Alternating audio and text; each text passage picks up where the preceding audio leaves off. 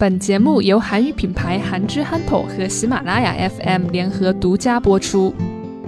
최근 한국에서는 호캉스가 유행하고 있다. 호캉스는 호텔과 바캉스의 합성어로 바캉스를 호텔로 간다는 것이다. 호캉스를 즐기는 사람들은 진정한 휴가는 멀리 여행을 가는 것보다 휴식이라며 가깝고 편의시설이 잘 갖춰져 있는 호텔을 찾고 있다. 네. 최근 한국에서는 어, 호텔로 여행을 가는 경우가 많아졌다고 해요. 특히 서울에 사는 사람들은 멀리 가지 않고 그냥 서울에 있는 호텔로 여행을 가고 그냥 바캉스를 간다라는 건데요. 네.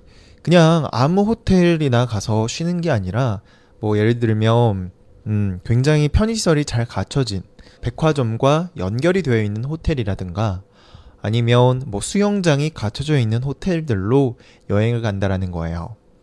그래서 이러한 사람들은 멀리까지 뭐 여행을 다니고 뭐 피곤하게 외국을 돌아다니고 시간 맞춰서 비행기 타고 막 이러고 다니는 것보다 편하게 쉴 수 있도록 하는 거고 뭐 사실 제일 편한 곳은 집이긴 하지만 뭐 밥도 주고 편하게 어, 지낼 수 있는 시설들이 잘 갖춰져 있는 곳은 또 호텔이니까 음, 큰 돈 안 들이고서 그냥 호텔로 가가지고 편하게 지내고 온다 라는 그런 내용이었습니다. 최근 한국에서는 호캉스가 유행하고 있다. 최근 한국에서는 호캉스가 유행하고 있다.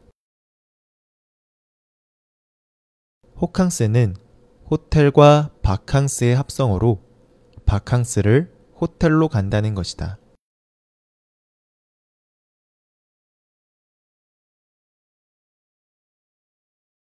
호캉스는 호텔과 바캉스의 합성어로 바캉스를 호텔로 간다는 것이다.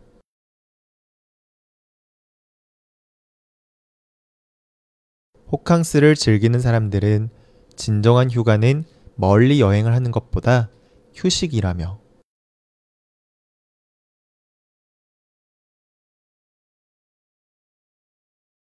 호캉스를 즐기는 사람들은 진정한 휴가는 멀리 여행을 하는 것보다 휴식이라며.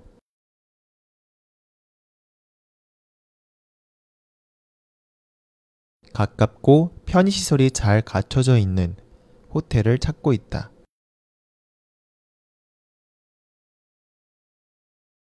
가깝고 편의시설이 잘 갖춰져 있는 호텔을 찾고 있다. 최근 한국에서는 호캉스가 유행하고 있다. 호캉스는 호텔과 바캉스의 합성어로 바캉스를 호텔로 간다는 것이다. 호캉스를 즐기는 사람들은 진정한 휴가는 멀리 여행을 하는 것보다 휴식이라며 가깝고 편의시설이 잘 갖춰져 있는 호텔을 찾고 있다.